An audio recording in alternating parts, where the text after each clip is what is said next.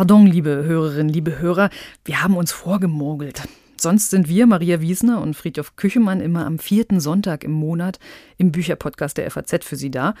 Und diesmal haben wir mit einer Sonderfolge den Platz getauscht. Weil wir vor Weihnachten noch einmal für Sie da sein wollten. Weil wir für Sie durchs Feuilleton laufen wollten und unsere Kolleginnen und Kollegen mit der Frage nach einer Geschenkempfehlung behelligen, die wir ihr oder ihm auf den Leib geschneidert haben. Unseren Herausgeber nach einer Herausforderung für Denkfaule, unsere Reiseredakteure nach einem Buch fürs Gepäck und unsere Russlandkennerin nach einem, das zeigt, was dieses Land noch ist, außer eines, das im Nachbarland Krieg führt. Ja, und das sind dann sogar zwei Empfehlungen geworden von Kerstin Holm, unserer Russlandkennerin. Und überhaupt ähm, haben wir nach Tipps gefragt, bei denen wir zum Teil auch selbst große Ohren bekommen haben. Aber hören Sie selbst. Und vergessen Sie darüber bitte nicht, dass wir anschließend noch das Dezember-Literaturrätsel für Sie haben. Das haben wir nämlich mitgenommen zwei Wochen nach vorn. Dazu auch die Auflösung und die Bekanntgabe des Preisträgers.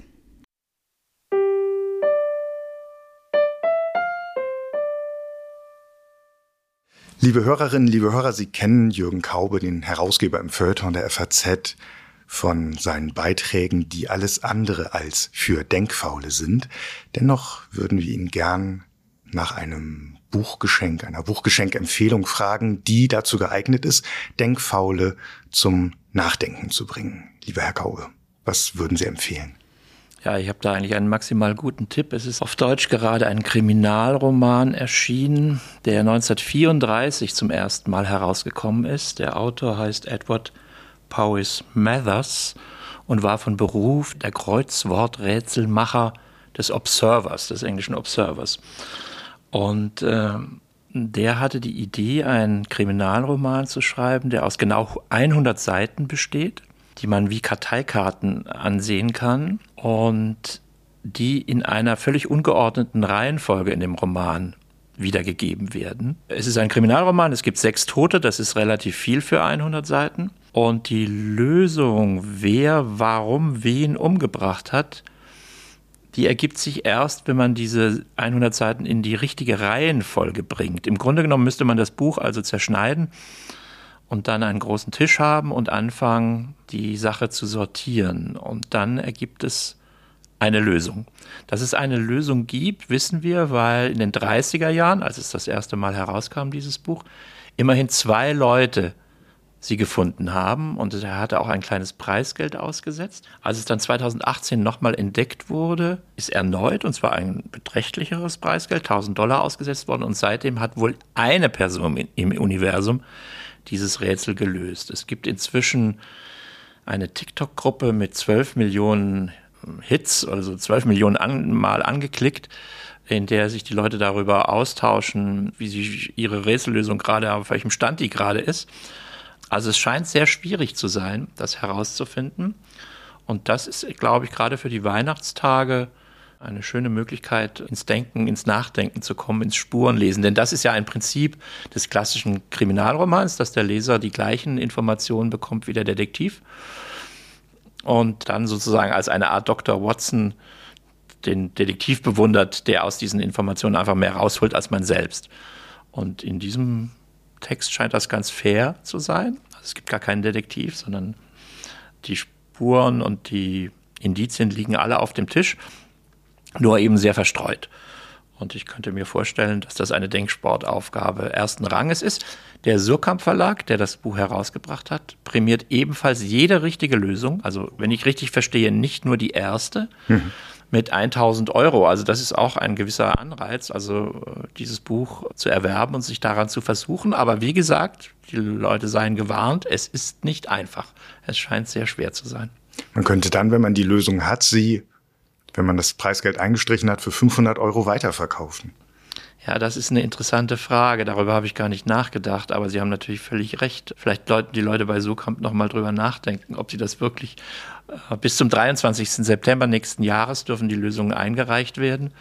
Da könnte ein Problem drin liegen. Vielleicht ich, muss man noch mal in die, in die allgemeinen Geschäftsbedingungen dieses Preisrätsels schauen, ob die nicht vielleicht doch was eingebaut haben, um das zu vermeiden. Aber TikTok könnte ein Problem oder ein Teil des Problems sein, was nicht, was die Sache nicht kleiner macht. Ja, wenn dann zwölf Millionen Leute die richtige Lösung einreichen würden, dann müsste man sich bei Sokam wieder mal Gedanken darüber machen, äh, wer den Verlag finanziert. Ja, bis dahin bin ich bestürzt, dass es dieses Buch an mir vorbei bis zu TikTok geschafft hat, ohne dass ich davon weiß. Wobei ich tatsächlich ja für diese formalistischen oder, oder so äh, aufgebauten Bücher wie äh, Cortázars Rayuela oder Perex, das Leben Gebrauchsanweisung, eine Schwäche habe. Und das scheint mir in diese Kategorie zu gehören, ohne dass ich davon hörte. Ja, das ist richtig. Es, gehört, also, es, es, es gibt ja immer wieder Bücher, die sich in gewisser Weise auch über die Form des Buches einen Spaß machen, also indem sie äh, zum Beispiel in zwei Fassungen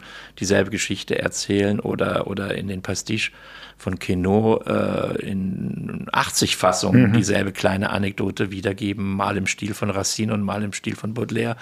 Ähm, und das ist, das scheint äh, so ein so ein Buch zu sein. Von diesem Method heißt es, er habe in seiner Familie das ähm, sich ständig bei Tisch äh, schwierige Denkrätsel ausgedacht, damit die Konversation nicht verflacht und nicht langweilig wird. Also ich wüsste nicht genau, ob ich mir einen Vater nachträglich wünschen würde, der bei Abendessen ständig solche, solche Kopfnüsse ähm, zu knacken gibt.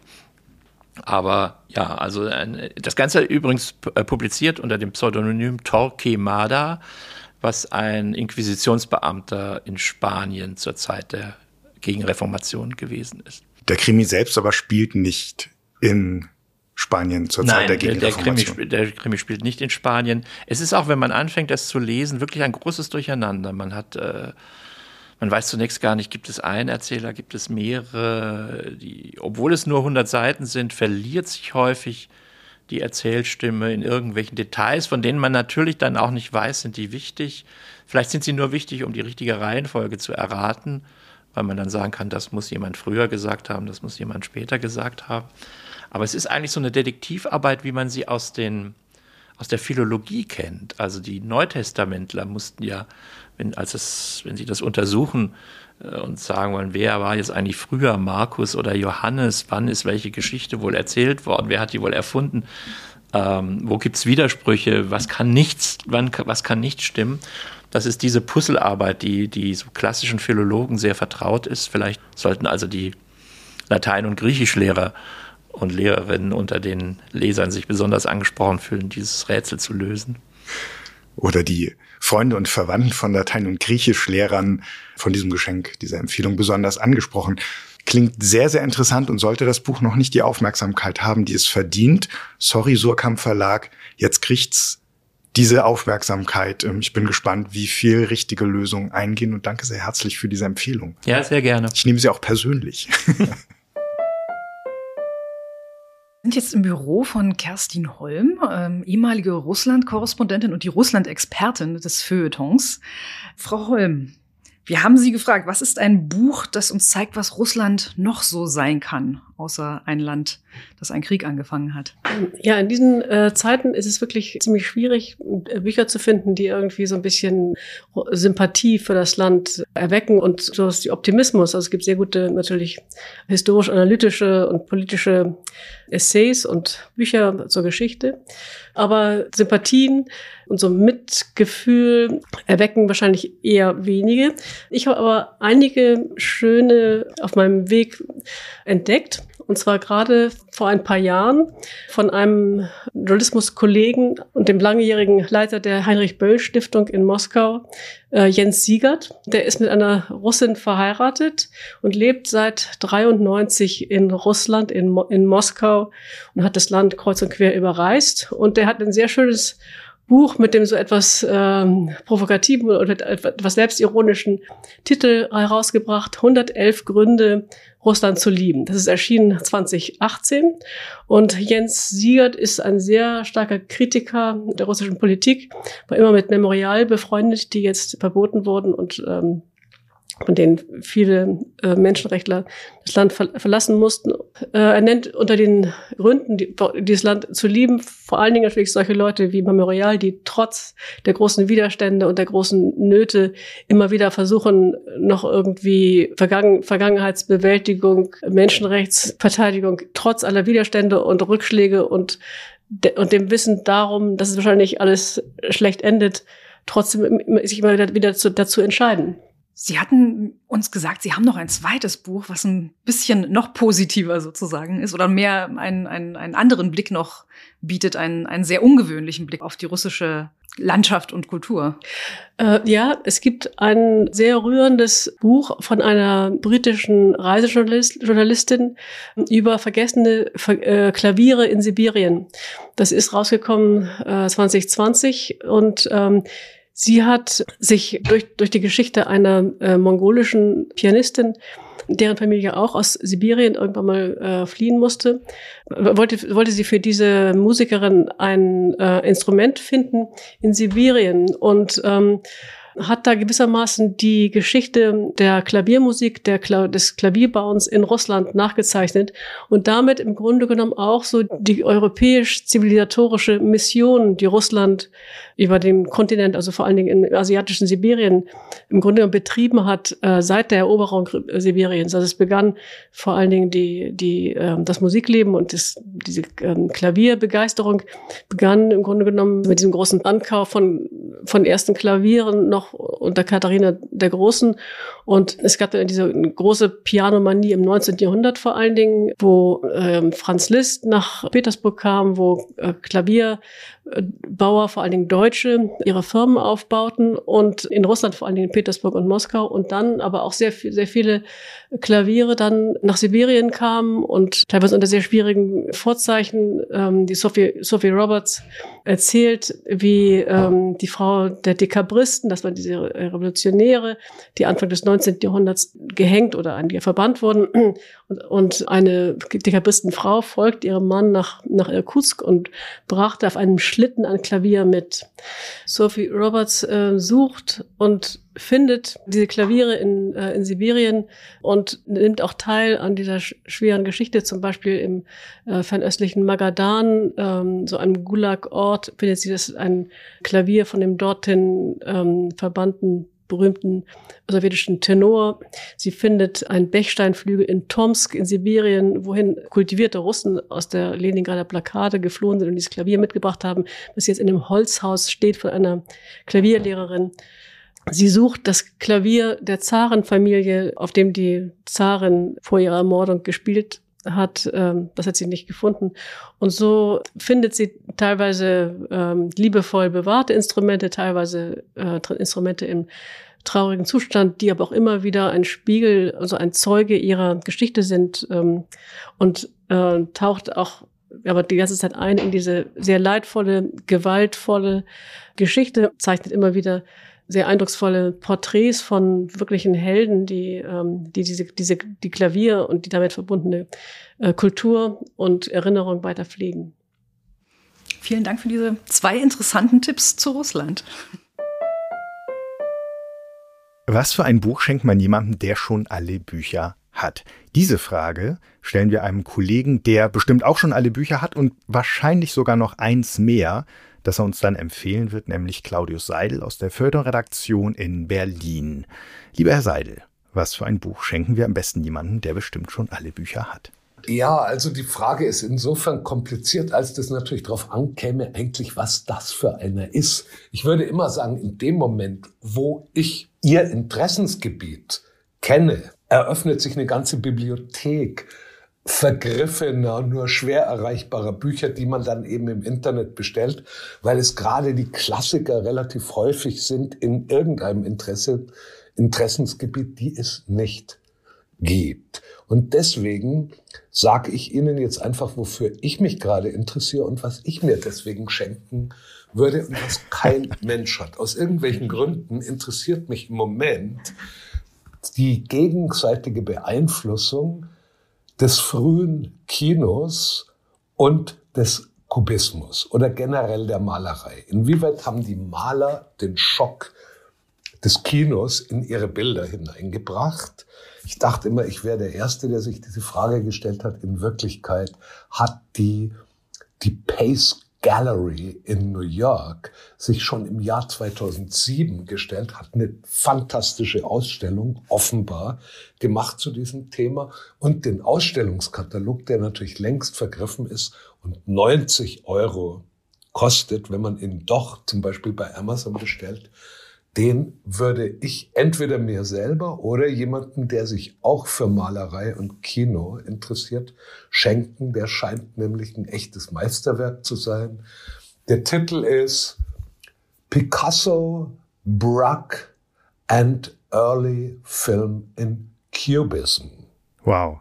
Was man drin liest, sind einige Aufsätze zum Thema und was man drin sehen kann, sind das dann ähm, Kunstwerke oder sind das Filmstills? Beides, beides. Und es gibt, man kann eben darin die interessanten Zusammenhänge sehen, wie zum Beispiel äh, Georges Méliès, der Stummfilmpionier, der die ganzen Tricks erfunden hat, wie er gewissermaßen in seinen kurzen Filmen die Körper zerhackt hat, also wie plötzlich Arme, Beine, Köpfe sich selbstständig machen und dann am Schluss wieder zusammensetzen und wie, nachdem er das gesehen hatte, zum Beispiel bei Picasso sich die Köpfe und die Arme und die Beine selbstständig machen. Es sieht ganz anders aus, aber es ist das gleiche Verfahren. Und diese, genau, es gibt extrem kluge Aufsätze, aber am, am interessantesten sind eben sozusagen die visuellen Verbindungen und die visuellen Unterscheidungen. Und es sind halt wunderbare Spuren, denen man dann selber auch nochmal nachgehen kann. Einerseits in den Gemälden und andererseits sind ja diese frühen Stummfilme, die sind ja alle im Internet verfügbar, wundersamerweise.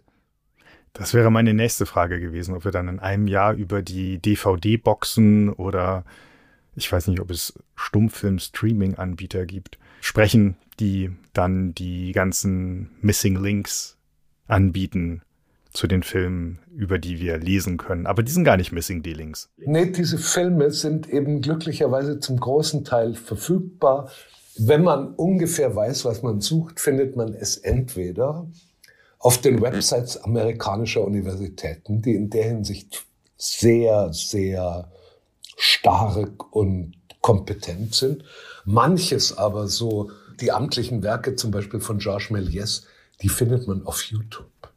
Und zwar in einer Qualität. Natürlich wäre es toller, das Zeugs auf einer Leinwand zu sehen, so wie es damals das Publikum gesehen hat. Aber bevor ich es gar nicht sehe, sage ich, der Bildschirm meines Computers ist schon auch ziemlich gut. Oder wenn ich es auf meinen Fernseher rüber streame. Mhm, mh. Ein Wort noch zum Umfang dieses Katalogs. Sie sind ja manchmal so richtige Ziegel. Ziegel, halber Ziegel, Doppelziegel? Nee, ist der nicht. Der hat 188 Seiten, der ist recht groß. Ich habe ihn ja noch nicht. Ne? Es ist ja sozusagen das Objekt hm. meiner Begierde. Aber nach allen Informationen, die ich habe, hat er 188 Seiten, hat ungefähr das Format einer LP, also ist so quadratisch. Und äh, den bringt man schon unter den Bücherschrank. Liebe Hörerinnen, liebe Hörer, liebe Freunde und Verwandte, Familie von Claudius Seidel, wenn Sie noch ein Weihnachtsgeschenk brauchen, dann den Ausstellungskatalog aus der Pace Gallery. Vielen Dank, Herr Seidel, sehr interessant. Gern geschehen. Wir sind im Büro von Dietmar Dart und Dietmar, du hast mir immer erzählt, ähm, so richtig reine Utopien gibt's eigentlich nicht. Und dann hat sich das in diesem Jahr aber alles ein bisschen geändert und es gibt mehr Bücher, die etwas positiv in die Zukunft schauen. Und deshalb war das auch genau die Buchempfehlung, die wir gerne von dir haben wollten, nämlich ein Buch, das von einer schöneren Zukunft erzählt. Naja, also ich glaube nicht, dass ich gesagt habe, es gibt keine. Ich glaube, ich habe gesagt, ich will, dass es keine gibt, weil die so langweilig sind. Also weil, wenn man bei einem Text nicken soll, dann nickt man halt auch gerne ein. Es gibt einen Grund, warum es diese deutsche Formulierung gibt, eingenickt. Nur was dann passiert ist, ist, ich war dieses Jahr bei einer Convention, bei einer Science-Fiction-Zusammenkunft in Leipzig und da habe ich die Theresa Hannig getroffen, die das Buch Pantopia dieses Jahr veröffentlicht hat. Und dann habe ich in Amerika ein Buch von Becky Chambers gefunden aus ihrer fortlaufenden Reihe über einen Roboter und einen Mönch. Und das waren alles so Texte, in denen plötzlich eine Welt gezeigt wurde, die besser ist als die, in der wir tatsächlich leben. Und die waren aber nicht zum Abnicken. Und dann vermutet man ja schnell einen Trend. Also ab zwei Texten kann man sich was einreden wenn die beide aktuell sind. Und dann habe ich die Augen offen gemacht und habe nach diesem Trend Ausschau gehalten und habe was sehr Schönes gefunden, was ich empfehlen möchte. Es gibt eine Zeitschrift für Fantasy und Science Fiction in Indien. Das ist die einzige Zeitschrift, die es dort gibt die diesen Genres gewidmet ist. Ansonsten haben die irgendwie nur Krimis oder solche schrecklichen Sachen. Und das Ding heißt Mitila Review. Das schreibt sich M-I-T-H-I-L-A. Das ist irgendeine Gegend dort, die so heißt, oder eine Sprache oder irgendein Gespenst, keine Ahnung. Und der Herausgeber, ein sehr verdienstvoller Mensch, der sehr viel dafür getan hat, dass die Inder sich mehr vorstellen können als wir, heißt äh, Salik Shah. Und dieses Mitila Review hat eine Sonderausgabe gemacht im August, ich glaube es ist die Nummer 14. Man findet das sehr leicht im Internet, das heißt Planet Democracy, Planet Demokratie. Also eine Welt, in der nicht mehr über Leute verfügt wird, eine Welt, in der nicht mehr über Leute entschieden wird, ohne dass sich daran beteiligen können, sondern eine Welt, in der die Leute selber ein bisschen mitzureden haben, was ja schon mal ein erster Schritt wäre zu einer Utopie, dass Leute nicht mehr wie Dinge irgendwie rumgeschoben werden können. Und da sind also diverse Gedichte drin, da sind diverse Stories drin und einige davon gefallen mir natürlich nicht, weil ich ein alter Opa bin und irgendwie mit diesem Hippie-Kram nichts anfangen kann, den die jungen Leute jetzt wieder aus der Versenkung emporholen, weil sie nicht wissen, wie schrecklich dieses Hippie-Zeug in den 70ern war. Aber es ist eine Geschichte drin, die eigentlich das Beste ist, was ich dieses Jahr gelesen habe. Und ich habe eine Menge gelesen dieses Jahr. Und zwar heißt die The Rhythm of the World, Rhythmen der Welt, von Johnny Caputo. Und da geht es um, nee, ich mach's anders. Erzählt wird das von Pilzen. Also Pilzgeflechten, äh, genetisch engineerten, genetisch hergestellten Pilzen. Die sind das Ergebnis von Phytoengineering, was tatsächlich etwas ist, was es mehr und mehr gibt. Dieses äh, Präfix bezieht sich auf Pflanzen. Also es gibt Phytomedizin oder es gibt Phytogeografie, die sich dann damit auseinandersetzt, wo wächst was und so. Und Phyto, äh, Phytoengineering ist tatsächlich eine der Disziplinen, die so ein bisschen zukunftsweisend ist, weil tatsächlich vieles, was wir so als Energieproblem kennen, ja damit zu tun hat, wie lebende Systeme mit Energie gekoppelt sind. Also ein Heizproblem haben wir deswegen, weil wir leben und deswegen nicht kalt werden dürfen. Und ein Abkühlproblem haben wir, weil wir nicht heiß werden dürfen und sowas. Und diese Pilze sind nun so ingeniert, dass sie die industriellen toxischen Stoffe fressen die wir hinterlassen haben, in dieser Welt, die da aufgeräumt wird. Und das Schöne an der Geschichte ist, die kommunizieren dann mit der äh, menschlichen Figur, die sie durch die Gegend trägt und dahin bringt, wo es noch Gift gibt. Aber es gibt immer weniger Gift. Und das heißt, diese Pilze haben Hunger. Und deswegen gefällt mir diese Utopie so, weil sie nicht nur eine Utopie ist. Denn für das Negative, das wir brauchen, um das Negative kaputt zu kriegen, ist, wenn das Positive dann da ist, eben keine Utopie da. Und ich finde einfach den Blickwechsel, also den Blickwinkelwechsel, den die Geschichte anbietet, dass man das sozusagen mal aus einer anderen Perspektive erzählt, als aus derjenigen, der Menschen und der Wesen überhaupt, nämlich nur der Menschen, die jetzt am lautesten jammern können, müssen und dürfen. Das alleine macht schon ein Fenster auf. Und jetzt kann man sagen, ja, ich kann aber kein Englisch, dann würde ich Folgendes vorschlagen. Dann holt man sich das trotzdem, kostet 11 Euro, ich meine, 11 Euro ist nichts gemessen an dem, was wir bald ausgeben müssen fürs reine Überleben. Und man kriegt es unter anderem bei Amazon. Und wenn man das hat, das gibt es auch als E-Book, dann äh, nimmt man diese englische Version und schickt sie, solange das noch kostenlos ist, durch irgendwelche Übersetzerprogramme, weil dann hat man einen Text über die Zukunft von einem Pilz, der aus der Pilzsprache ins Englische, ins Deutsche übersetzt ist. Und diese Fremdheit entspricht ziemlich genau dem, was die Zukunft tatsächlich sein wird, nämlich sehr, sehr, sehr, sehr, sehr, sehr, sehr seltsam. Ein Tipp für eine seltsame Zukunft. Vielen Dank. Aber gern. Melanie Mühl ist Redakteurin im Feuilleton und arbeitet auch im Reiseblatt. Sie kennen sie aus vielen, vielen Geschichten und sie ist oft mit Reisegepäck unterwegs, wie es ihr Beruf verlangt und natürlich ideal, um sie zu fragen, welches Buch man Leuten schenken könnte fürs Reisegepäck. Melanie. Es kommt natürlich immer so ein bisschen darauf an, wohin die Reise geht. Was man auf alle Fälle schenken kann, finde ich, ist von Joseph Conrad Herz der Finsternis. Warum ausgerechnet das? Also es ist erstmal eine sehr packende, düstere Erzählung, in der Konrad die Schreckenserlebnisse seiner eigenen Kongo-Reise verarbeitet. Also wenn man in den Kongo fährt, dann ist man damit natürlich sehr gut bedient. Dieser Abstieg in die Hölle des Kolonialismus zeigt die dunkelste Seite der menschlichen Natur. Und du fragst zu Recht, warum sollte man diese Lektüre jetzt ausgerechnet mit auf eine Reise nehmen? Ich würde sagen, weil man im Urlaub an besonders schönen Orten sich auch besonders schön gruseln kann und sich auch darüber freuen, was für tolle Medikamente, Mückensprays und so weiter wir heutzutage haben. Ich dachte schon, du sagst jetzt auch, der Tourismus zeigt die dunkelste Seite der menschlichen Natur. nee, so weit würde ich jetzt nicht gehen. Aber es ist auf alle Fälle eine sehr zu empfehlende äh, Lektüre. Sie ist auch schmal, das kommt ja dem einen oder anderen im Urlaub vielleicht auch gelegen und ähm, es ist auf alle Fälle eine sehr packende Lektüre. Man kann sich sozusagen dann auch eine Zeit lang flüchten in das Gruselige.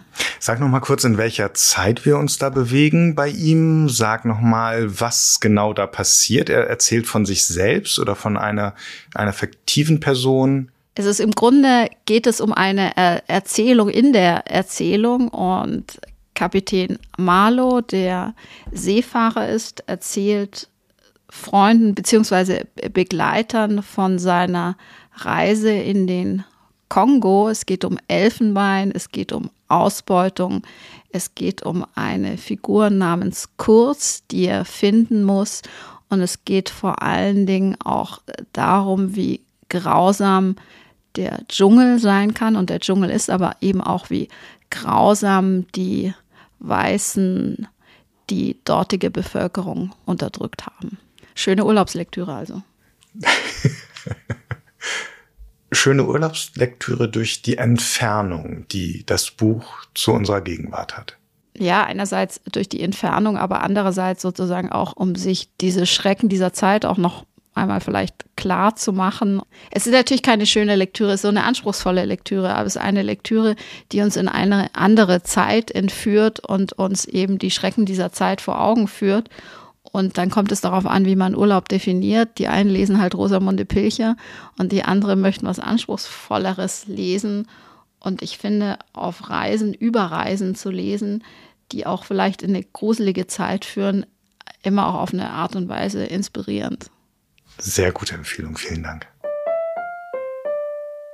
Uns hat jetzt zu Andreas Platthaus verschlagen, Leiter der Literatur im Feuilleton deshalb auch jemand, der wahrscheinlich am meisten hier gelesen hat in diesem Jahr äh, an Literatur und an Romanen und allem, was so dazugehört. Deshalb war die Frage an ihn, die wir gestellt haben, dass er uns ein Buch empfiehlt, das im Jahr 2022 jeder noch schnell gelesen haben sollte. Das ist insofern eine etwas böse Einschränkung der Empfehlung, weil das Buch, was ich gerne empfehlen würde, 600 Seiten hat.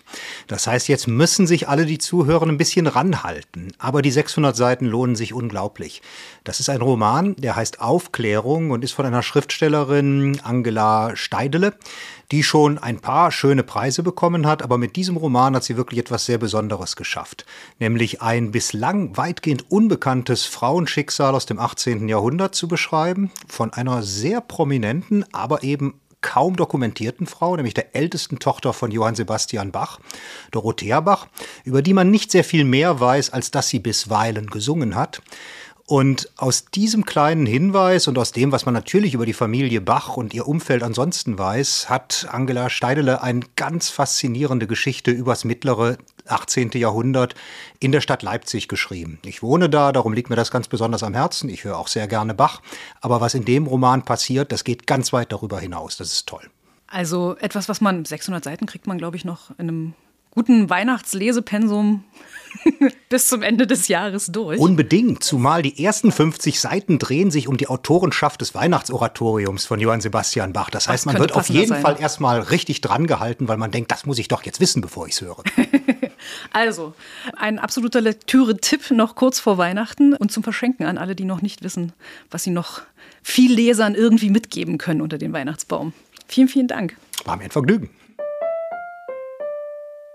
Hubert Spiegel ist Literaturkritiker, Bücherfreund, Redakteur der Frankfurter Anthologie.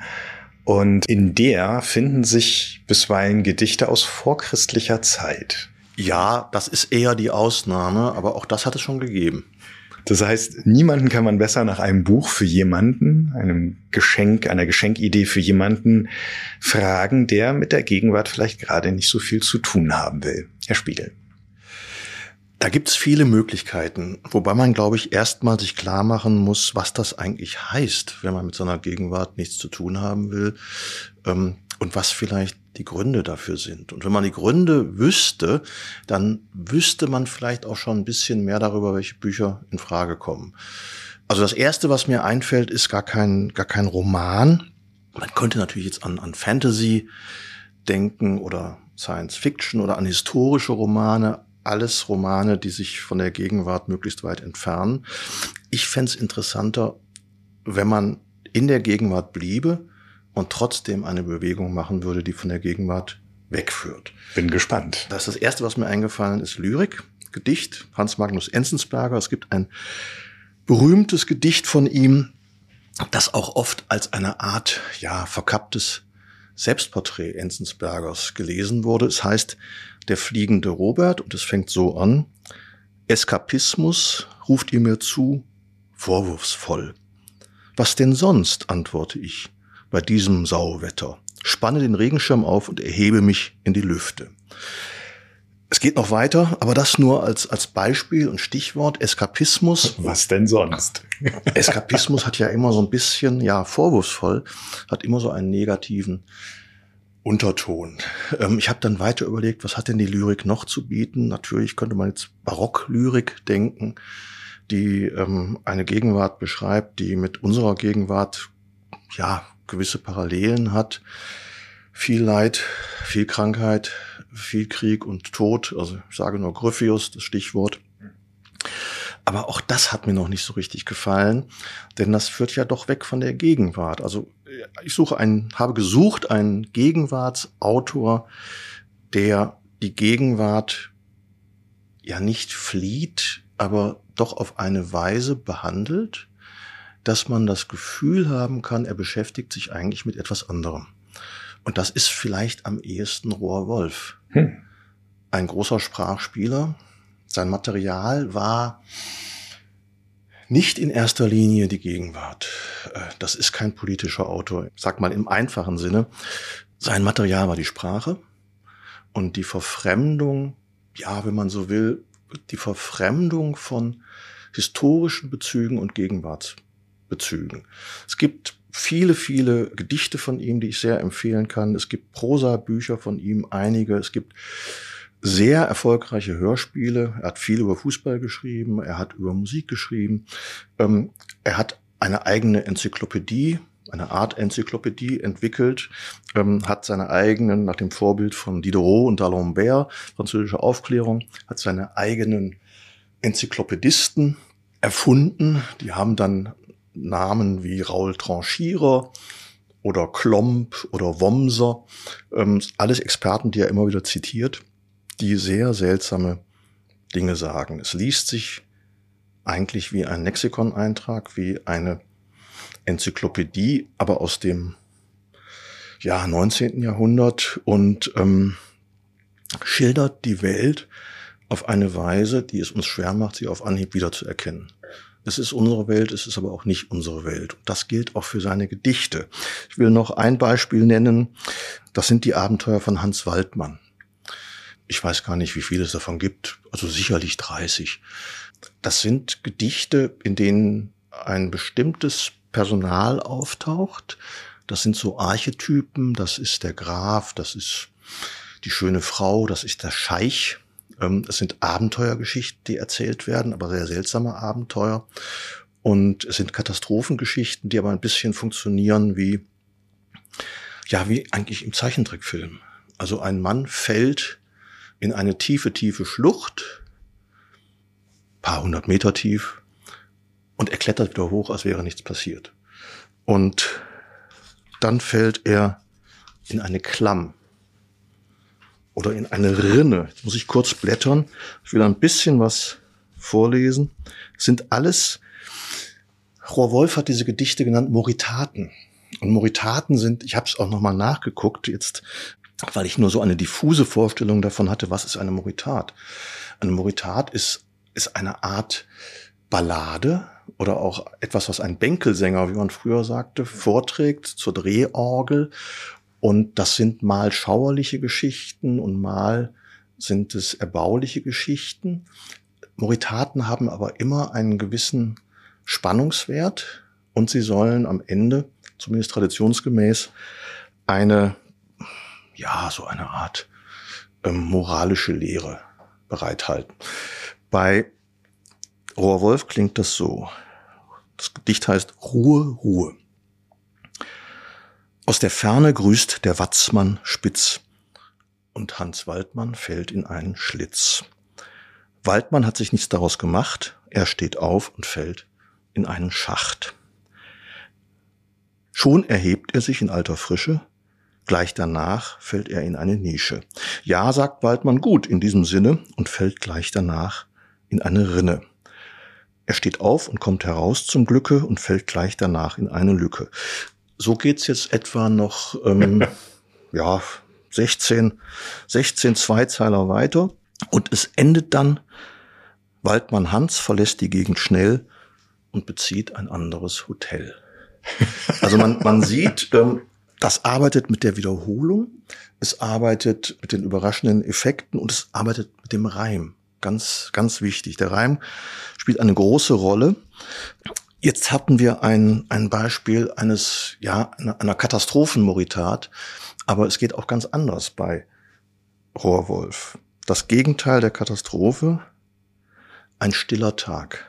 Nichts geschieht, es ist nichts zu erwähnen, keiner nickt und keinen sieht man gähnen. Keiner sitzt und keinen sieht man stehen. Keinen sieht man in die Ferne gehen. Keiner friert, kein Frost, kein Eis, kein Schneien, keiner singt und keinen hört man schreien. Keiner winkt. Warum soll einer winken? Keinen sieht man tot zu Boden sinken. Auch das Gedicht geht natürlich noch viele, viele Strophen weiter. Die lese ich jetzt nicht vor. Vielleicht reicht's, wenn ich jetzt nochmal versuche, den Boden, äh, den Bogen, pardon, den Bogen zu schlagen, zurück zu unserer Ausgangsfrage. Was liest man, wenn man mit der Gegenwart nicht so viel zu tun haben will im Moment, dann würde ich sagen, man sollte dieses Gedicht lesen. Denn das ist es doch, was eigentlich die suchen, die sich aus der Gegenwart äh, wegsehen für eine kurze Zeit was die suchen, die den Vorwurf des Eskapismus nicht scheuen. Sie suchen einen Ort und eine zumindest doch mal kurze Phase, in der nichts geschieht. In der keiner winkt, in der niemand tot zu Boden sinkt. Ganz genau so ist es. Ja. Und all denen sei Rohr Wolf empfohlen. Es gibt einen wunderbaren Band mit sämtlichen Gedichten. Es gibt Prosatexte von ihm im Schöffling Verlag. Reiche Auswahl. Gut, Schöffling Verlag war das Stichwort, nach dem ich Sie sonst noch gefragt hätte. Ja. Hans Magnus Enzensberger, wo finden wir den? Den finden wir im Surkamp Verlag, aber auch in anderen Verlagen. Und im Surkamp Verlag kann ich empfehlen ein Taschenbuch, das es in also mindestens vier oder fünf Ausgaben gibt. Das sind nämlich gesammelte Gedichte, nicht alle Gedichte von ihm, sondern das ist eine Sammlung, die er selber alle fünf bis zehn Jahre gewissermaßen neu zusammengestellt hat. Also hm. Es gibt diese Sammlung, ich glaube, von 1905, Gedichte von 1950 bis 1990, nehme ich an, bis 2000, bis 2010, bis 2015, vielleicht sogar bis 2020. Erschienen im Surkamp Taschenbuchverlag. Hans Magnus Enzensberger, Gedichte. Der fliegende Robert ist in jeder Ausgabe dabei. Nein, Erstaunlicherweise oh. nicht. Das habe ich, das habe ich überprüft. Ich hatte nämlich, ich habe eine, ich glaube, die Ausgabe von 2010 habe ich zur Hand genommen. Es gibt einen Band, der heißt Der fliegende Robert. Hm. Den habe ich aber nicht gefunden bei mir zu Hause. Den muss ich irgendwie verstellt haben. Dann habe ich den Band mit den gesammelten Gedichten genommen bis 2010, weil ich dachte, das ist bestimmt drin. Es war nicht drin. Hm. Aber 2015 hat er es wieder dazugenommen. Sehr gut. Also nachblättern vor dem Kauf, liebe Hörerinnen, liebe Hörer. Vielen Dank, Hubert Spiegel. Sehr gute Tipps. Jan Wiele ist bei uns Literaturredakteur und war in diesem Jahr Mitglied der Jury zum Deutschen Buchpreis. Wenn es also jemanden gibt, der sich damit auskennt, wie es Leuten geht, die vielleicht in diesem Jahr schon zu viel gelesen haben, wenn es das überhaupt gibt, dann ist es Jan Wiele. Lieber Jan, was schenken wir denn einem Freund, einer Freundin, der oder die in diesem Jahr schon vielleicht zu viel gelesen hat? Ja, hallo, die Frage betrifft mich wirklich sehr dieses Jahr. Ähm, und wenn man also diese Überlast empfunden hat, dann kann man ja in die Lyrik flüchten. Äh, und da bietet sich dieses Jahr an Margaret Atwood. Nicht gerade als Dichterin bekannt, oder ist das nur meine Ignoranz? Äh, ja, also eher bekannt für den Report der Markt, The Handmaid's Tale ich würde stark dazu raten, mal Netflix auszumachen und diese neuen Gedichte zur Hand zu nehmen. Äh, die heißen Innigst Dearly. Also das ist eine zweisprachige Ausgabe mit deutschen und englischen Gedichten. Ähm, und man äh, sieht die über 80-jährige Dichterin darin sehr witzig. Was machen diese Gedichte aus, abgesehen vom Witz? Äh, Lebenserfahrung. Es scheint mir so eine Art äh, Bilanz eines Lebens zu sein. Sie erinnert sich auch viel zurück in die 50er Jahre. Es sind Kindheitserinnerungen dabei und dann reicht es am Ende bis in die Gegenwart rein. Ich habe von ihr ein ganz frühes Buch, oder was heißt ganz frühes Buch, ein Buch aus den 70ern, glaube ich, gelesen, oder 80ern, Surfacing hieß es. Und es war also ein ganz klares Erzählen, schon auch atmosphärisch, aber von dort bis in die Lyrik ist ein Schritt, der nicht ganz so weit ist wie der Schritt von einer Netflix-Serie in die Lyrik. Mhm. Ähm, hat dich das überrascht? Also es hat mich nicht ganz überrascht, weil äh, irgendwann hatte ich schon mal Gedichte von ihr in der Hand. Und also man kann auch sagen, es sind erzählerische Gedichte, von daher ist der Schritt jetzt nicht so weit. Ähm, es sind äh, in dem Sinne nicht äh, überkonstruierte poetische Gedichte, sondern es sind erzählerische Gedichte. Deswegen sind sie auch leicht zugänglich. Was sind das für Situationen, in denen du als jemand, der, wenn du sagst, das betrifft dich sehr, der zu viel gelesen hat, in denen du sie in die Hand nimmst? Äh, das ist für mich so eine klassische Nachttischlektüre, würde ich sagen. Weil jeder gibt ja schon zu, dass man äh, so in den letzten Stunden oder Minuten vorm Einschlafen gerne was wählt, wo man schon weiß, das sind jetzt vielleicht noch zehn Seiten, die folgen. Äh, man wird jetzt keinen halben Roman mehr nachts auslesen. Und dann sind solche Gedichte, gerade in einer zweisprachigen Ausgabe, an der man sehr lustig auch rumtüfteln kann, ah, was hat die Übersetzerin da gemacht, hm. äh, sind dafür genau gut geeignet, würde ich sagen. Sehr schöner Geschenktipp. Vielen Dank. So, wir sind jetzt im schönen, hellen Büro von äh, Matthias Alexander, einer der stellvertretenden Leiter des Feuilletons, Experte für Frankfurt und Experte für Architektur. Und wir haben ihm deshalb als Aufgabe gestellt, ein Buch auszuwählen, das ein Gefühl für Frankfurt gibt. Was ist denn ein Buch, das ein Gefühl für Frankfurt gibt, wenn man das verschenken möchte? Ja, das ist gar nicht so einfach, wenn man in die Gegenwart schaut. Ähm, es gibt zwar viele Neuerscheinungen, aber eins, was so, wie soll ich sagen, das Lebensgefühl transportiert, darauf warte ich eigentlich schon seit einigen Jahren. Deshalb bin ich mal in die Vergangenheit gegangen um sozusagen das Gefühl für Frankfurt zu vermitteln, wie die Stadt entstanden ist, wie man sie verstehen kann. Denn ich glaube, das fehlt vielen Frankfurtern so ein historisches Bewusstsein. Diese Stadt lebt ja sehr in der Gegenwart und es fehlt vielen Frankfurtern am Bezug zur Vergangenheit, zur Historie. Die neue Altstadt hat daran so ein bisschen was geändert. Das allgemeine Interesse ist ein wenig gestiegen aber man weiß nicht, wie nachhaltig das ist. Das hat so einen kurzen Hype ausgelöst. Die Frankfurter sind zu wenig interessiert an ihrer Geschichte, um es mal sehr pauschal zu sagen, anders zum Beispiel als die Darmstädter, Mainzer oder Wiesbadener. Das ist ganz auffällig, dass in der Region, in anderen Städten ein stärkeres historisches Bewusstsein besteht. Klammer zu. Deshalb habe ich das Buch Alles verschwindet rausgesucht. Das ist ein Katalog zu einer Ausstellung, die gerade im Historischen Museum läuft, über das Werk von Karl Theodor Reifenstein, einem Aquarellisten, Maler des 19. Jahrhunderts. Und ähm, das ist ein Katalog, aber es ist nicht so schlimm, wie das klingt. Er ist nicht dröge geraten, sondern sehr schön, mit vielen schönen Abbildungen, mit einem sehr klugen Einführung in sein Werk und mit so einem kleinen Frankfurt-ABC, in dem von dem Wort Antauchen bis zum Wort Zwinger, dazu kann ich vielleicht gleich noch was sagen, bisschen was erläutert wird, wie Frankfurt damals im 19. Jahrhundert war. Und ich glaube, auf diesem Umweg kann man manches besser verstehen, was auch heute noch Frankfurt ausmacht. Mhm. Also ein Buch, das ich verschenken kann an all äh, diejenigen, die sich fragen, was ich hier eigentlich seit äh, elf Jahren an dieser Stadt finde, so ein bisschen. Und so ein bisschen mehr für alle Zugezogenen, die sich noch nicht so wirklich damit auskennen, genau. was diese Stadt eigentlich so im Kern ausmacht. Oder, ja, oder mal war. Die die Altstadt sozusagen äh, jetzt erleben, dass sie die ja wie so eine Art UFO gelandet mhm. ist in der Stadt vor ein paar Jahren. Die ist ja so ungefähr um äh, 2010 angefangen worden zu bauen, 2018 dann fertiggestellt worden.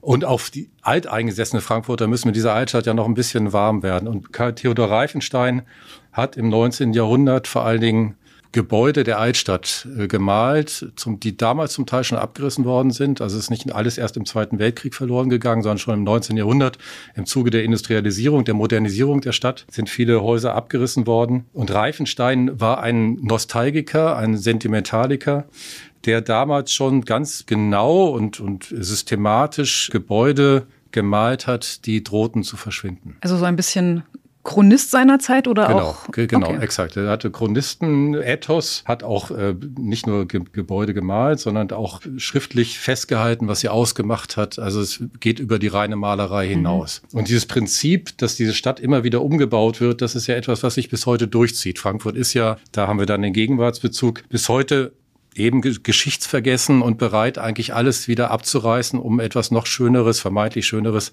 Größeres, Besseres hinzubauen. Mhm. Wunderbar. Vielen Dank. Stefan Trinks ist unser Kunstredakteur, Kunstkritiker im Feuilleton der FAZ. Und wen könnten wir besser nach einer Buchgeschenkempfehlung fragen als ihn, wenn es darum geht, ein Buch zu verschenken, das Lesen und Betrachten verbindet? Stefan Trinks, was schlägst du vor? Vielleicht überraschend kein Buch, das kiloschwere Bilder zeigt. Da gäbe es natürlich im Jahr 2022 auch sehr viele Ausstellungskataloge, die gelungen sind, wie Guido Reni jüngst in der Städel Museumsausstellung. Aber nein, ich würde sagen, ein Buch zu Musikvideos, denn Weihnachten ist ja tatsächlich die Zeit der musikalischen Überlegungen. Äh, es muss ja nicht immer kitschiges Weihnachtslied gut sein, sondern es kann auch tatsächlich ein Rückblick in unser musikalisches Leben, in unsere Biografie sein. Und das hat eine Ausstellung in Völklingen, in dem Weltkulturerbe der Völklinger Stahlhütte, dieses Jahr von Januar bis 16. Oktober wirklich hervorragend gelöst.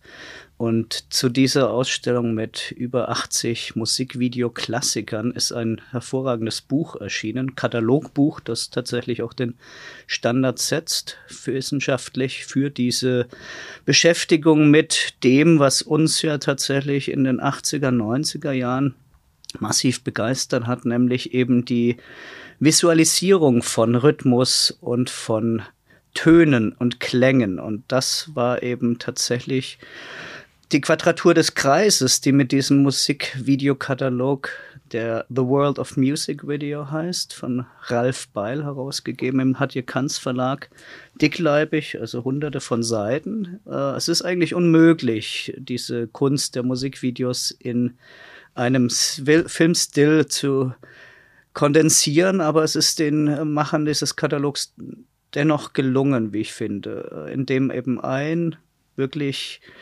aussagekräftiges Bild pro Video ausgewählt wurde, vorangestellt wurde als Pass pro Toto und dann eben dieses Video ausgiebig beschrieben wird. Und automatisch springen bei uns die Assoziationen an das Ersthören dieser berühmten Musikvideos wie Peter Gabriel's Sledgehammer zum mhm. Beispiel von 86, das fast die meisten auswendig herbeten können. Wieder in Stop-Motion-Technik der arme Peter Gabriel 16 Stunden und einer, unter einer Glasscheibe äh, ruhen musste, um eben diese unzähligen Einzelbilder hintereinander wegzutun. Also diese Klassiker, die wir alle im Bildgedächtnis abgespeichert haben, sind sozusagen mein Tipp für diese Zeit zwischen den Jahren, die unsere musikalische Geschichte wunderbar aufrufen, indem man eben sich immer weiter abtäuft in die eigene Biografie der Klänge. Das beginnt mit einem überraschenden Klassiker, also nicht Lotte Reininger stand am Anfang dieser Ausstellung aus den 20ern mit ihren wunderbaren animierten Filmen mit Musik unterlegt, sondern eben Lai Lin. Und äh, das ist insofern interessant, weil es Adorno mit Sicherheit nicht gefallen hätte. Es ist nämlich ein Werbeclip für die General Post in Großbritannien von 1936, bei hm. dem aber wirklich geometrische Figuren und eben auch abstrahierte Postboten tanzen. Das wird in dieser Ausstellung und im Katalogbuch als erstes äh, Musikvideo der Kunstgeschichte angesprochen. Und das hat natürlich einige Begründung, weil es eben diese perfekte Verzahnung von tanzenden Formen und eben auch Klängen bietet. Dann geht's über die Klassiker wie äh, Joseph Beuys, Wir wollen Sonne statt Reagan aus den 80ern, selbst von Meister performt. Laurie Anderson, die amerikanische Videofilmgöttin.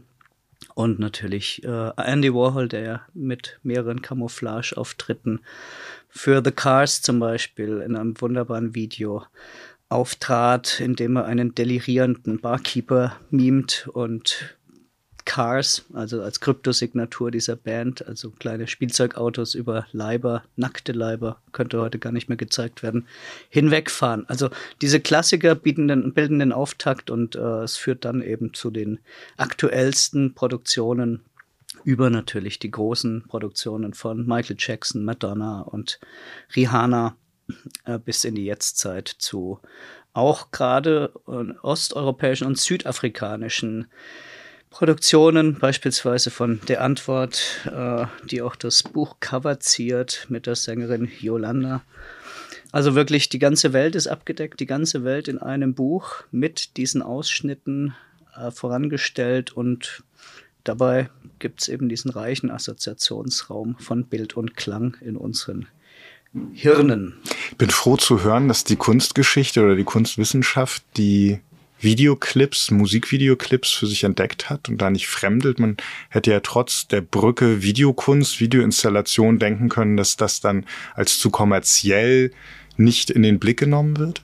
Das finde ich stark. Könnte man natürlich denken, aber die Kunstgeschichte hat hier tatsächlich sehr früh schon äh, angesetzt und äh, sich damit beschäftigt, eben über Adorno hinweg, der natürlich diese Unterhaltungsmusik und ihre Bebilderungen als äh, Kulturindustrie sozusagen in den Giftschrank gestellt hätte im Gegensatz dazu geht die Kunstgeschichte davon aus, dass wir nicht nur hervorragende Regisseure haben. Sophie Coppola zum Beispiel taucht noch nicht als Regisseurin in einem Meisterwerk ihres späteren Mannes auf als Tänzerin und äh, viele andere Künstler, wie gesagt, haben sich daran beteiligt. Chris Cunningham hat so gut wie jeden Videopreis abgeräumt, den äh, man abräumen konnte und hm. das zu Recht. Hm.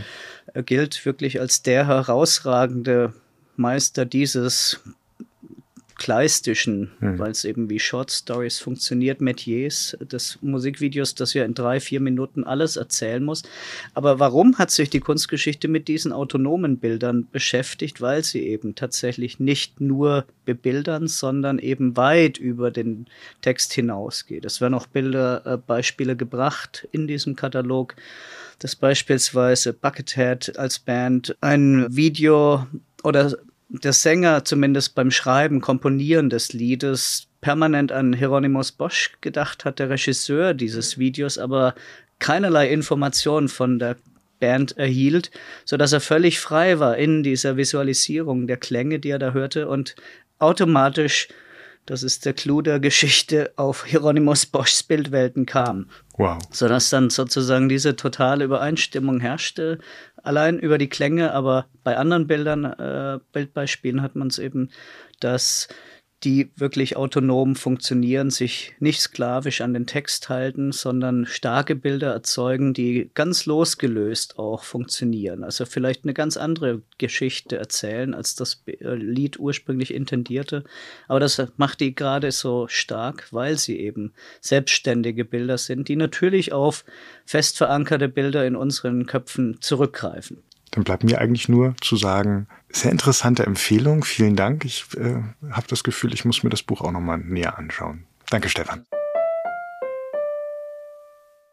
Wir machen unseren kleinen äh, Bürorundgang im Feuilleton jetzt virtuell weiter. Wir machen weiter in Berlin, nämlich bei Petra Ahne, die sich da mit Wissenschaften und Naturthemen beschäftigt. Und wir wollten von ihr wissen, ob sie uns ein Buch empfehlen kann, was etwas für Weihnachtsmuffel wäre.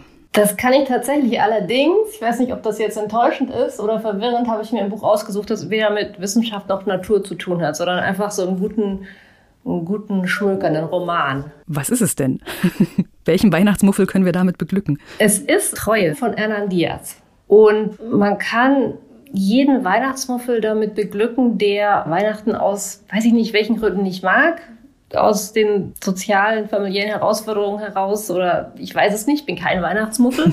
Wogegen ja niemand was haben kann, sind ja die besonderen Tage danach, ja, die sowas äh, Schwebendes haben, wo man äh, plötzlich Zeit hat und Dinge tun kann, die, die man sonst nie schafft. Eben sowas Verrücktes tun, wie ein paar Stunden lang sich in den Sessel setzen und in einem Roman versinken. Und da ist Freue eine ganz wunderbare Wahl. Mhm. Aber außerdem ist die Hauptperson auch ein Weihnachtsmuffel, ganz sicher. Also wird nicht explizit gesagt, aber der ist eigentlich so ein Lebensmuffel. Der hat kein Talent zum Leben, sondern nur dafür, Geld zu verdienen. Worum geht's denn genau? Also es ist eigentlich der Reiz, dass man eben nicht genau sagen kann, worum es geht. Also es ist eigentlich genau der Punkt, dass man es nicht kann sind vier Teile, sind eigentlich fast vier Romane hintereinander. Jeder ist aus einer anderen Perspektive erzählt und jeder stellt die vorangegangene Version in Frage. Das ist unglaublich raffiniert. Man darf auch auf keinen Fall zu viel erzählen. Das, um das nicht zu tun, fasse ich mal ganz kurz den ersten Teil zusammen. Also der ist noch ganz konventionell, so auktorial erzählt. Da denkt man noch, na gut, das liest sich ja ganz schön, aber ist doch irgendwie auch ein bisschen altmodisch. Und dann merkt man, dass das ja genau das Problem ist. So diese polierte Version der Dinge, da, der man eben nicht trauen kann. Also wir befinden uns in New York der 1910er, 20er Jahre, in dem ein junger, etwas seltsamer, nicht besonders charismatischer junger Mann eine Leidenschaft für Geld verdienen entwickelt, in dieser sich rasant entwickelnden Finanzwelt Ähm, er merkt dann, dass er, um so gesellschaftlich unauffällig zu bleiben, eigentlich eine Frau haben sollte und findet da so sein perfektes Match in der ebenfalls eher exzentrischen Helen. Ähm, die beiden werden dann zu, so einem sagenumwobenen Paar in der Stadt, lieben sich auch, dann wird Helen aber krank und diese nach außen sorglose Zeit endet. Das ist so grob der erste Teil. Ähm, und dann geht's aber erst so richtig so richtig los. Also vielleicht kann man auch so viel sagen, der erste Teil ist quasi ein Roman in einem, im Roman. Der zweite Teil ist die Perspektive des Ehemanns. Die dritte Teil ist Jahrzehnte später geschrieben von dessen Assistentin und Ghostwriterin. Und der vierte Teil ist die Perspektive der, der, der Ehefrau. Und jeder möchte für sich irgendwie was klarstellen, verfolgt eine Agenda. Und das ist ein ganz großer Spaß, so diese Widersprüche aufeinander krachen zu sehen und diese verschiedenen Perspektiven so aufeinander zu legen und da, wo irgendwie was raushängt und nicht passt, so seine Schlüsse zu ziehen, warum das so ist und wo die Wahrheit liegen könnte. Ist es sehr lang? Es klingt sehr lang. Es ist, ich habe es hier liegen, es ist 400 Seiten. Also ich habe hier die englische Version. Ist so eine gute Länge, man ist schon ein Weilchen beschäftigt. Genau perfekt für zwischen den Jahren oder für Weihnachtsmuffel. Vielen, vielen Dank für den Tipp. Sehr gerne. Simon Strauß ist unser Theaterkritiker und studierter Altertumswissenschaftler und niemanden können wir besser fragen als ihn, was für ein Buch wir gut verschenken könnten, das zeigt, dass wir diese sprichwörtlichen Zwerge auf den Schultern von Riesen sind in der Gegenwart angesichts der Geschichte. Ich empfehle, um dieses Sprichwort auszufüllen, die Lektüre des Buches Rechts und Links von Josef Roth. 1929 erschienen ein Buch, das eher zu den unbekannteren von Josef Roth gehört, von dem man ja Radetzky-Marsch oder auch Flucht ohne Ende kennt. Ein Buch, das eine verrückte Geschichte erzählt von zwei Brüdern, Paul und Theodor. Der eine wird zum Kriegsverweigerer, der andere zum glühenden Kämpfer einer eben neuen, der neuen nationalsozialistischen Ideologie. Und es ist also eine Bruderzwist-Geschichte, die die ersten 50, 60, 70 Seiten nur von diesen beiden herrscht.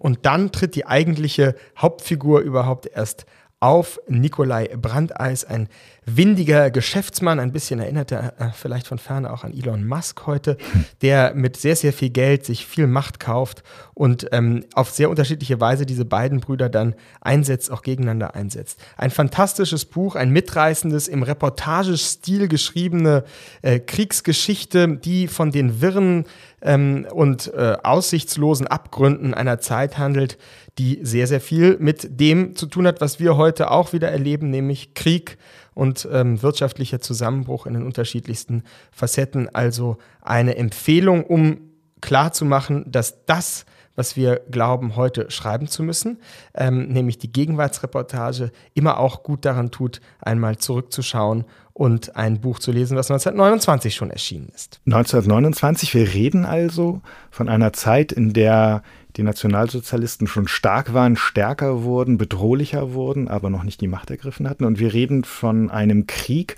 der nicht der Zweite Weltkrieg ist, sondern der erste, der zu dem Zeitpunkt gerade mal elf Jahre her ist. Genau, also es geht um, um, um diese Vorahnung sozusagen eines, eines neuen politisch-ideologischen ähm, ja, zusammen, Zusammenrottens sozusagen.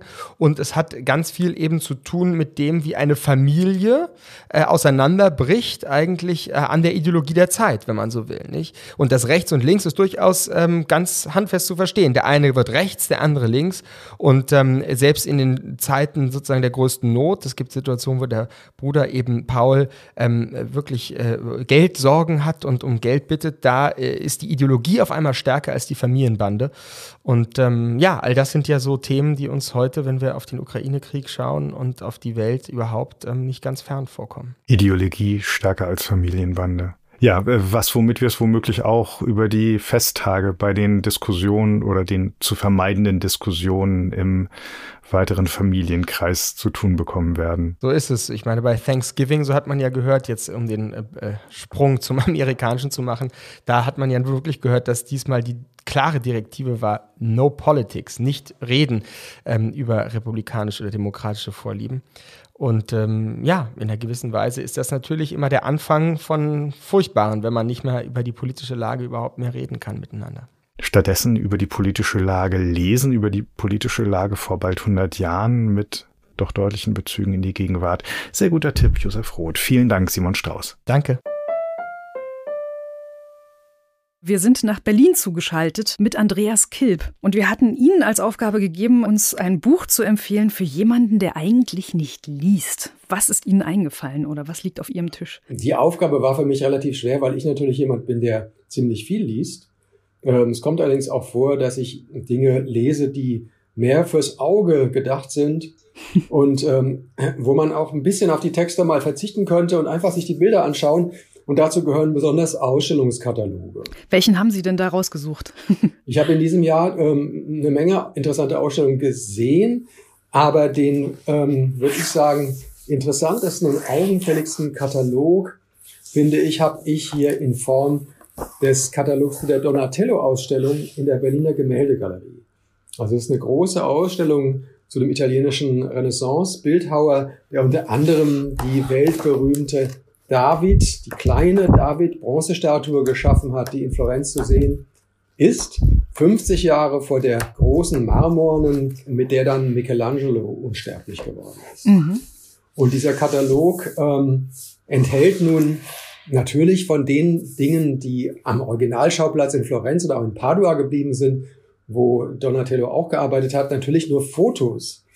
Aber sämtliche Objekte, mehr als 90, die in der Ausstellung zu sehen sind, sind in wunderbaren Reproduktionen darin anzuschauen. Und das ist natürlich einfach etwas Einmaliges, so wie es auch die Ausstellung überhaupt ist, weil da Kunstwerke von Donatello aus London und Berlin eben zusammengekommen sind, die man so noch nie zusammen gesehen hat und wahrscheinlich auch nicht mehr sehen wird. Und aus Florenz natürlich sind noch einzelne Leihgaben, unter anderem, was ich besonders empfehle, ein heiliger Johannes aus Marmor, der, und das sagt, glaube ich, sehr viel über Donatello, der auf eine ganz bestimmte Weise realistisch ist, wie sie die Hochrenaissance-Kunst dann eben schon nicht mehr hatte, wo man regelrecht in diesem ausgemergelten jungen Körper quasi einen Straßenjungen zu erkennen meint, dem Donatello irgendwann begegnet ist. Äh, vielleicht sogar, er ist ja offen homosexuell gewesen, soweit man es in der katholischen Welt sein konnte, vielleicht sogar ein Stricherjungen, dem er eben dann diese Gestalt des Heiligen mit dem Kreuz in der Hand gegeben hat. Und so gibt es mehrere sehr, sehr eindrucksvolle Statuen und Reliefs, auch ein Kruzifix, denn natürlich hat er auch für Kirchen und Klöster gearbeitet, sogar hauptsächlich. Und so kann ich im Grunde diesen Band einfach nur einschränkungslos empfehlen und finde auch, dass er mit 39 Euro nicht überzahlt ist. Jetzt möchte man natürlich sofort in die Ausstellung und sich die Statuen so angucken, aber ähm, auch ein Buch für alle, die ähm, Lust auf Italien haben und schon lange nicht mehr da waren, ähm, zwischen diesen sehr eindrucksvollen Werken zu, zu wandeln. Ähm, vielen, vielen Dank für die Empfehlung, Herr Kilp. Ja, gerne. Und die Ausstellung läuft noch bis zum 8. Januar. Das kann man über Weihnachten ja auch noch gut äh, in den Plan kriegen, wenn man angefixt ist durch das Buch jetzt. Vielen Dank. Gerne. Sie kennen das, liebe Hörerinnen, liebe Hörer. Man glaubt, man hat alle Geschenke beisammen und dann, meistens in den Tagen nach Weihnachten, taucht doch noch jemand auf, den man eigentlich nur so treffen wollte, hat ein Geschenk unterm Arm und sagt fröhliche Weihnachten nachträglich und man steht da. Man steht da und hat nichts, es sei denn, man hat etwas in der Hinterhand. Man hat ein Buch, das vielleicht auf fast jeden passt und das doch ganz persönlich wirkt. Ein Geschenk, für den Fall, dass man ein Geschenk oder einen zu Beschenkenden vergessen hat. Sie kennen, liebe Hörerinnen und Hörer, den Kollegen, den wir jetzt gleich dazu befragen werden. Es gibt keinen berufeneren als Paul Ingendey, Literaturkritiker bei uns. Sie kennen ihn aus anderen Bücher-Podcast-Folgen hier in der FAZ. Lieber Paul, welches Buch liegen wir uns zur Seite, um ein Buch für alle Fälle, ein Geschenk für alle Fälle da zu haben? Danke, Friedhof, für die tolle Frage. Es ist tatsächlich eins der besonderen Bücher des Jahres für mich. Und ich wünschte, ich könnte genauer sagen, was es ist. Ich mache es ganz einfach und knapp, weil ich selbst vielleicht nur halb verstanden habe. Es heißt Die leuchtende Republik und stammt von dem Spanier Andrés Barba.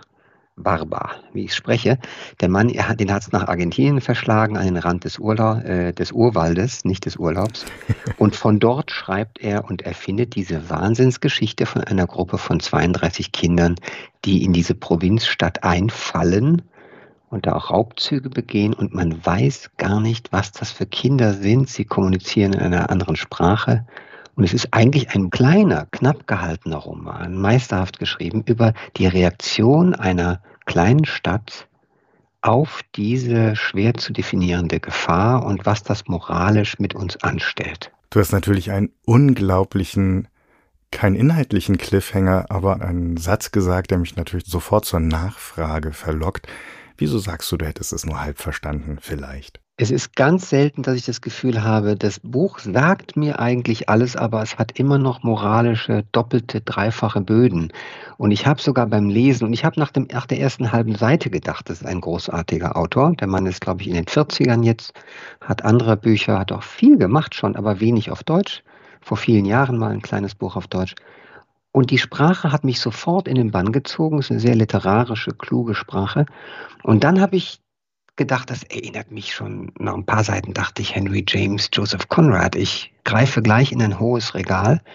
Und dann habe ich aber gelesen, dass er tatsächlich Henry James und Joseph Conrad übersetzt hat. Mhm. Er ist also in eine Schule gegangen bei Autoren, die, um es mal so ganz einfach auszudrücken, moralische Zwangssituationen zum Thema haben. Immer wieder die Drehung der Schraube bei James oder eben bei Conrad die vielen Romane, die mit dem anderen und dem Fremden spielen und uns im Grunde konfrontieren mit einer Welt, die wir nicht verstehen und die uns herausfordert. Es ist eine große Herausforderung, finde ich, auch für jeden Leser.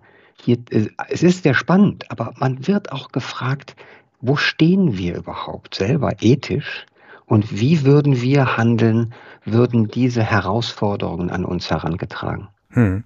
Es gibt ja Bücher, denen man das nicht verzeiht oder denen man das übel nimmt, mit denen man zu fremdeln beginnt, wenn man merkt, man versteht sie nicht ganz oder da ist noch was dahinter. Manchmal vielleicht auch nur etwas angedeutetes, was dann der Autor selbst gar nicht einzulösen vermag. Bei diesem Buch ist das anders, sagst du. Ja, es hat damit, es ist eines meiner Lieblingsthemen eigentlich, seit ich äh, englische und amerikanische Literatur lese, ist der unzuverlässige Erzähler oder eine Erzählerfigur, die wir erst entziffern müssen. Und das ist ein Sozialarbeiter, der hier in einem sehr urbanen Ton eigentlich erzählt und auch im Ton moralischer Verantwortung uns diese Geschichte weiterreicht. Er spricht gerne von wir und er hat eine Ehe und er erzählt auch davon ein bisschen, er hat auch Kinder. Also es ist eigentlich ein unbescholtener Typ äh, und dennoch ist für mich bis zum Ende er auch in ein Zwielicht getaucht, weil ich das Gefühl habe, auch er versteht nur zum Teil, was er erzählt. Und das, das mhm. finde ich dann zur selben Zeit so fantastisch gemacht und so genau kalkuliert und dann auch so dicht. Das ist ein sehr groß gedrucktes Buch, also sehr lesefreundlich gedrucktes, aber hat keine 200 Seiten, ist von der tollen Susanne Lange übersetzt und mir geht das Buch nach und ich weiß, ich habe es nicht zum letzten Mal gelesen. Das ist, das sage ich über wenige gegenwärtige Romane, aber das ist eins von einer dieser Romane, wo ich das sage.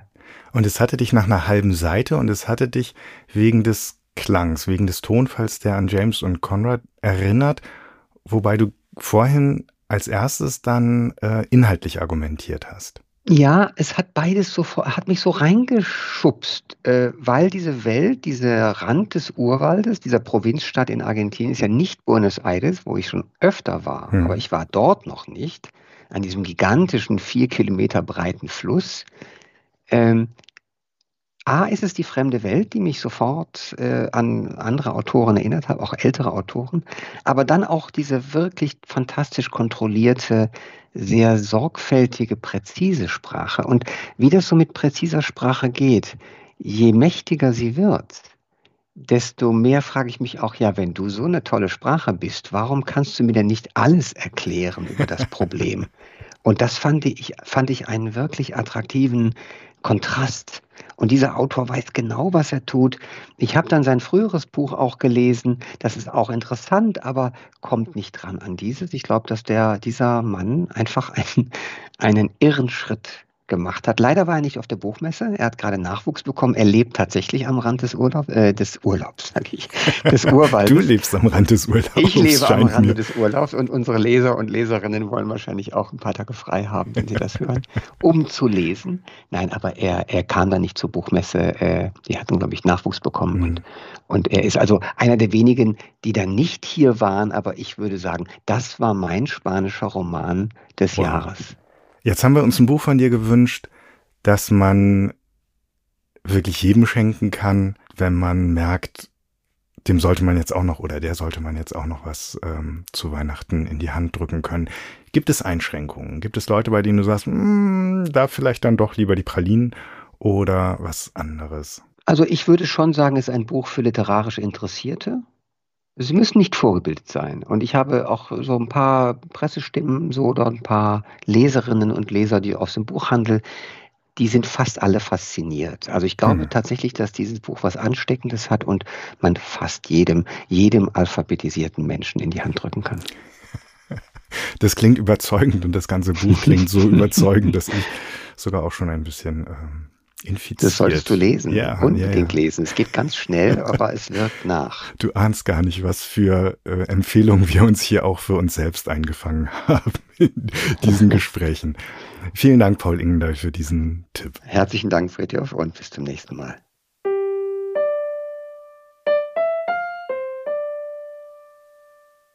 Das mit den Klavieren in Sibirien klingt so toll. Ja, und ich würde mich, glaube ich, gerne an diesen Kriminalroman oder Kriminalrätsel ja eher versuchen. Boah, ich weiß nicht. Also ich glaube, man geht da echt verloren drin. Aber man hat ja ein bisschen Zeit zwischen den Jahren. Ja, und drei, vier Leute haben es tatsächlich schon gelöst. Das ist ein Ansporn. Es geht. es ist möglich. Und selbst, wenn ich mir von dir eine Empfehlung wünschen könnte, welches Buch hast du dir in diesem Jahr durchgelesen, das dich am meisten überrascht hat? Ja, das war eins, mit dem ich mich selbst so ein bisschen überrascht habe, ähm, denn hm. es war ein Buch von Stephen King, von dem ich bis jetzt noch nichts gelesen habe, weil ich immer dachte, das ist mir zu gruselig und ich traue mich nicht. Ähm, und dachte, ich bin jetzt alt genug, ich kann das mal versuchen. und war tatsächlich sehr überrascht, denn ich habe mir, ähm, mir ist Stephen Kings Es in die Hände gefallen, eigentlich sein berühmtestes, so ein Horrorklassiker. Und ich habe dabei festgestellt, dass das gar nicht so gruselig ist. Also es hat durchaus gruselige Passagen, aber dass es vor allen Dingen um Freundschaft geht und um Kinder geht und dass man in diesen Beschreibungen von dieser, diesen Kinderfreundschaften, die da in einem Sommer in den 70er Jahren, bevor dieses ganze Grauenvolle oder während dieses Grauenvolle passiert, ähm, wie er diese Kinder beschreibt und wie er die Beziehung dieser Kinder zueinander beschreibt, man hat sofort, A, fühlt man sich an seine eigene Kindheit erinnert und B, hat man mhm. sofort Lust, mit denen zusammen in den Kanälen zu ähm, spielen und dort irgendwelche Dämme zu bauen und alles zu überfluten und ähm, dabei Pakte fürs Leben zu schließen. Also das sind so ganz tolle Charaktere, die er einfach beschreibt, die einen so mitnehmen. Und ich bin noch nicht durch, aber ich kann diese Ausgabe durchaus empfehlen, denn die ist in diesem Jahr rausgekommen bei Heine. Die haben das so als Jubiläumsausgabe zum 75.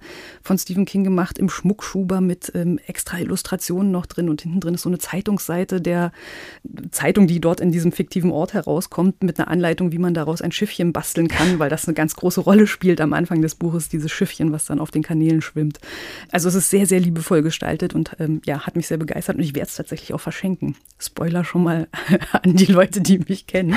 Irgendjemand kriegt dieses Buch zu Weihnachten. Das klingt toll, aber du hast das Grauen, glaube ich, gar nicht. Ähm, das ist gerade etwas unterpräsent in deiner Zusammenfassung, kommt mir vor.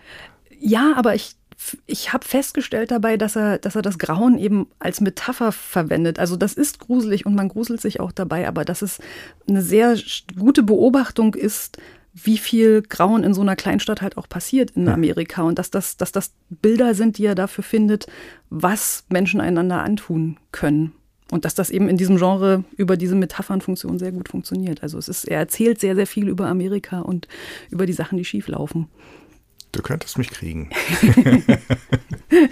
Mal gucken, vielleicht eine Ausgabe mehr kaufen. Mich würde aber interessieren von dir, ob du eine Empfehlung hast für alle, denen diese Weihnachtstage immer so ein bisschen zu trubelig sind und die sich eher nach Ruhe sehnen danach. Ich habe eine Empfehlung für alle, denen alles immer zu trubelig ist. Und das Buch heißt äh, Verstecke. Mhm. Ist von Petri Tamminen geschrieben, einem finnischen Autor. Und es ist geschrieben für alle, die den, der sich verstecken will, oder die, die sich verstecken will, in sich selbst anerkennen und dafür Ratschläge brauchen. Das ist eine Sammlung kleiner Prosa-Miniaturen, äh, eine bis drei, vier Seiten lang in denen Orte vorgestellt werden, die sich besonders gut zum Verstecken eignen und darüber hinaus so dann darin kleine Geschichten erzählt werden. Zum Beispiel die Weitsprunggrube auf dem Schulsportplatz in den Sommerferien. Oder beim Waldspaziergang nicht der Unterstand, der ja immer, immer mal im Wald auftaucht, sondern ein Platz hinter dem Unterstand, weil im Unterstand die Leute vorbeikommen könnten, die man gerade erst überholt hat und die man auf keinen Fall nochmal, man wusste ja sowieso nicht, grüßt man die jetzt, grüßt man die nicht, kennt man die vielleicht, kennt man sie nur von weitem und so weiter. Ähm, hinter dem Unterstand ist es sicherer und da wird man dann auch nicht von denen erwischt, die ähm, dann später aufschließen und vielleicht im Unterstand gerade Rast machen. Es gibt die schönsten Erzählungen über Dachböden und Keller und ähm, viele Orte, ähm, in denen man sich verstecken und zum Beispiel sich auch während seines eigenen Geburtstags verstecken und dann einmal aus dem Wandschrank heraus winken kann, während die Festgesellschaft einem zuprostet. Das klingt tatsächlich sehr anwendbar, auch wenn man nicht in Finnland wohnt, wo ich jetzt gedacht hätte, da gibt es ja sowieso relativ viele Verstecke, denn dieses Land ist sehr weit und hat nicht so viele Einwohner. Jedes Haus ein eigenes Versteck. Ah. ja. Ähm, gibt es, glaube ich, nicht mehr das Buch ähm, im, im, freien Buchhandel oder im, im äh, sondern nur noch im Gebrauchtbuchhandel aber da lässt es, es sich versteckt sich sozusagen. Es versteckt sich. Sehr gut. Es versteckt sich. Ähm, jetzt kommt für Sie, liebe Hörerinnen, liebe Hörer, noch das versprochene Dezember-Literaturrätsel. Dezember 2022. Wir müssen das immer wieder betonen, weil uns immer wieder hoffnungsvolle Zuschriften zu Rätseln der vergangenen drei Jahre erreichen. Auch im neuen Literaturrätsel erzählt Tillmann Spregelsen die Handlung eines bekannten Werks aus Sicht einer Nebenfigur. Sie müssen also, wenn Sie uns gleich beim Vorlesen zuhören, im Blick behalten, dass diese Figur natürlich nur einen bestimmten Ausschnitt der gesamten Geschichte kennen kann. Wenn Ihnen Figur und Werk irgendwie bekannt vorkommen, machen Sie einfach mit und gewinnen Sie mit etwas Glück ein Buch. In der Novemberfolge hörten Sie Pythagoras, den Diener von Ovid, aus Christoph Ransmeyers Roman Die letzte Welt. Als Buchpreis hat die wunderbare andere Bibliothek diesmal ein Exemplar von Die großen Brände gestiftet, einem Kollektivroman von 25 russischen Autoren. Vielen Dank dafür. Besten Dank auch allen Teilnehmerinnen und Teilnehmern. Gewonnen hat Thomas Oettinger aus Plüderhausen. Glückwunsch. Schon das zweite Mal, dass wir ein Buch ins Remstal schicken. Machen Sie diesmal mit, um welches Werk und welche Figur soll es im Literaturrätsel vom Dezember 2022 gehen? Die anderen durften mitspielen, ich nicht. Für die anderen war alles aufregend und selbstverständlich zugleich. Ein Spiel, eine neue Identität, eine exklusive Sache, die man nicht kaufen kann, sondern zu der man eingeladen wird. Und immer die Frage, wer sind die Mitspieler, denen man dort in den aufregendsten Verkleidungen begegnet. Später, als alles vorbei war, haben sie mir endlich von dem Spiel erzählt, das an unserer Schule kursierte und von dem ich ausgeschlossen war. Sie alle hatten das Gefühl, dass sie dort die sein konnten, die sie eigentlich waren, die ihr Bestes für die Gruppe gaben, die stark sein konnten und mutig, selbstlos und schlau. Es ging auch schief manchmal. Dann haben sie eine Aufgabe erledigt und waren wieder dabei. Wer hätte gedacht, dass es so aus dem Ruder laufen? Dass es so dermaßen gefährlich werden würde. Nicht im Spiel, in der echten Welt. Weil sie alle, auch ich nicht wussten, dass wir es mit einem gefährlichen Feind zu tun hatten. Umso gefährlicher, weil er schon seit zwei Jahren tot war, als ich gegen ihn antreten musste. Gegen meinen Vater. Wer spricht und aus welchem Werk erzählt er oder sie? Haben Sie eine Idee? Dann rufen Sie bitte die Seite www.faz.net slash Literaturrätsel, Rätsel mit AE auf und tragen Sie dort bis zum 6. Januar 2023 Ihre Lösung ein. Dort finden sich auch die Teilnahmebedingungen. Der Rechtsweg, so viel vorab, ist ausgeschlossen. Diesmal zum Literaturrätsel aus dem Dezember 2022 verlosen wir ein Exemplar von Alphonse Daudets Roman Jack Sitten der Zeit, ein Buch des Mitleids, der Wut und der Ironie, wie Daudet selbst es nannte, in seiner Widmung an Gustave Flaubert, meinen Freund und meinen Lehrmeister. Auch dieses Buch, Sie ahnen es schon, kommt aus der anderen Bibliothek. Die Auflösung, die Bekanntgabe des Preisträgers oder der Preisträgerin und ein neues Rätsel werden Sie, wenn alles klappt, in der Folge vom 22. Januar hören. Für Anregungen, Kritik und Lob erreichen Sie uns und die Kollegen Kai Spanke und Paul Ingendey natürlich weiterhin per Mail unter der Adresse bücher-podcast.faz.de, Bücher mit UE. Bei Instagram finden Sie uns als FAZ Bücher mit UE. Und in der kommenden Folge hat Kai Spanke Jens Balzer zu Gast, der ein Buch über kulturelle Aneignung geschrieben hat. Uns beide, Maria Wiesner und Friedhof Küchemann, gibt es ein nächstes Mal in der Folge vom 22. Januar zu hören. Für heute sagen wir vielen Dank fürs Zuhören. Noch eine schöne Adventszeit, frohe Weihnachten, einen guten Rutsch und viel Muße zum Lesen zwischen den Jahren. Bis dann. Frohe Weihnachten, bis dann.